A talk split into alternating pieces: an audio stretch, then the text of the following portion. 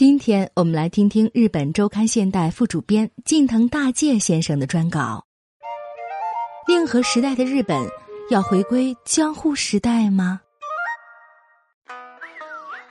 我们看日剧、追日番、爱动漫，称呼新垣结衣为老婆，但对于一衣带水的日本，我们还知之甚少。别等了，来听霓虹酱画日本吧。对中国人来说，五月一号是劳动节。我生活的日本，今年的这一天也是举国欢庆的日子。日本新天皇即位，年号从平成改为了令和。确切的说，今年五月一号的零点前是平成三十一年四月三十号，零点后日本则进入了令和元年五月一号。众所周知，古代东亚主要靠以中国为中心的供奉秩序来维持地区秩序，作为表示臣服的标志。中国周边的东亚各国要奉中国为正朔，即按照中国皇帝的年号来记录历史。因此，除中国外，东亚各国没有年号。但是，公元六百四十五年，日本发生了被称为“大化改新”的政变。当时的中国处于唐朝初期。根据成书于公元七百二十年的日本最早的正史《日本书记》记载，似乎这场政变是一件千秋伟业。但因为是胜利一方的记载，从中并不能探寻出大化改新的真相。当年大化改新全部的真相到底如何，如今已无从得知。因此，以下的论述中有我本人推测的成分，请大家谅解。当时的日本主要有两股势力在互相角逐，一股是草根日本人集团，另一股则是来自于中国和朝鲜半岛。被称为“渡来人”的外来精英移民集团，由于这些外来移民与中国及朝鲜半岛有着千丝万缕的联系，所以他们比草根日本人的势力强大。当时，朝鲜半岛上形成了唐与新罗的联盟和高句丽与百济的联盟，两大联盟之间的战争一触即发。与百济保持着友好关系的日本，当时也曾摇摆不定。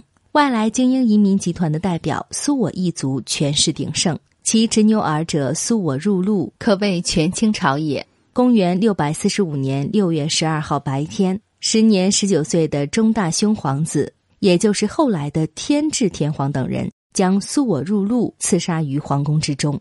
政变成功后，肃清了苏我家族势力的中大兄皇子，尝试建立不受外来势力干扰。以天皇为中心的律令制国家，自然也就突破了除中国外东亚各国不得拥有年号的禁忌。该年被确立为大化元年。此后，每逢新天皇即位，日本就会确立自己新的年号。这次的令和已经是日本第二百四十八个年号了。日本首相安倍晋三以全体国民共同庆祝令和元年为理由，给全国民众放了一个十天的长假。这是二战后最长的一个假期。据他的秘书说，给国民十天长假，其实是因为今年七月将迎来参议院选举，让大家增长对他的好感吧。十二年前，当时担任首相的安倍曾经在七月份的参议院选举中惨败，被迫辞职，所以安倍想借这次七月份的参议院选举挽回名誉。长假期间，日本的电视台连续多日从早到晚播放令和专题报道节目。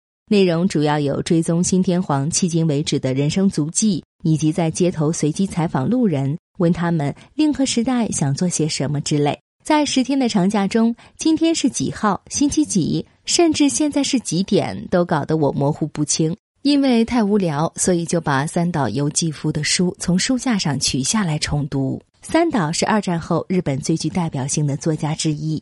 因忧虑日本的前途，而在一九七零年四十五岁时自杀身亡。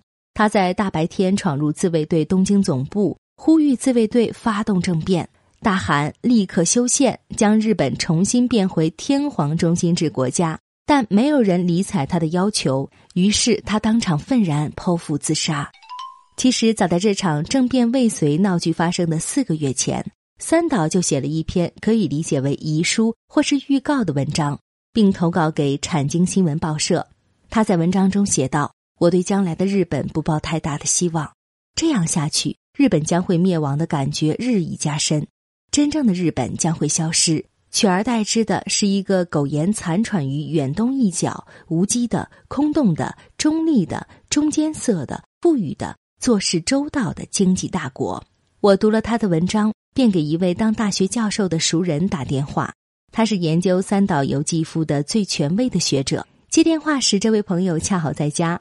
在电话中，他说：“三岛如果亲眼看到从平城改元号为令和的日本，毫无疑问他会更加失望。”并且会怒吼：“日本怎么变得这么愚钝？如此落魄的日本，连经济大国的地位都在一点点丧失。”三岛用不着看半个世纪后出人意料的日本的光景，所以半个世纪前他亲手结束自己的生命，或许是一桩幸事。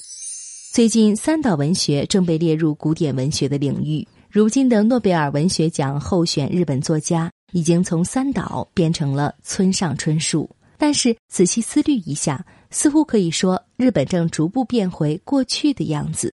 再进一步说，日本正逐步回归古代的样子。比如，在日本迎接令和时代到来的时候，欧亚大陆的领导人在北京汇聚一堂，中国正举办“一带一路”合作国际高峰论坛，仿佛又回到了唐代。当时，中国的都城长安也是世界上最大的国际都市。回想起来，三十年前从昭和改元为平城的时候，日本还是世界经济的中心。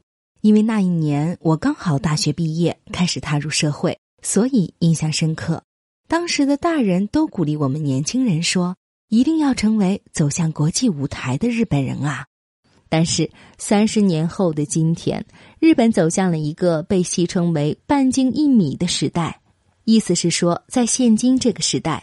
大家只关心以自己为圆心的半径一米以内的事情，比如自己的健康啦、养老金啦、吃的啦、穿的啦之类。正因如此，最近日本的畅销书和杂志的专辑报道，越来越多的都是以这些一米以内的事情作为话题。前不久，大家似乎还在为日本人不关心国际事务而担心，但现在日本人正变得连离自己比较远的国内事务也不怎么关心了。有不少人指出，这是日本向明治维新前的江户时代回归的一种迹象，似乎也不无道理。只是有一点跟江户时代有所不同，那就是江户时代的日本在长达两百多年的时间里奉行锁国政策，而现在跟外国人近距离接触的机会非常多。仅去年一年就有三千一百一十八万外国游客来日本访问。从这个意义上来说，令和时代的日本。并不是回归到江户时代，也许是朝着北欧高福利社会演变。从我个人的角度来说，不管日本未来走向何方，只希望他能与平成的三十年一样，保持和平。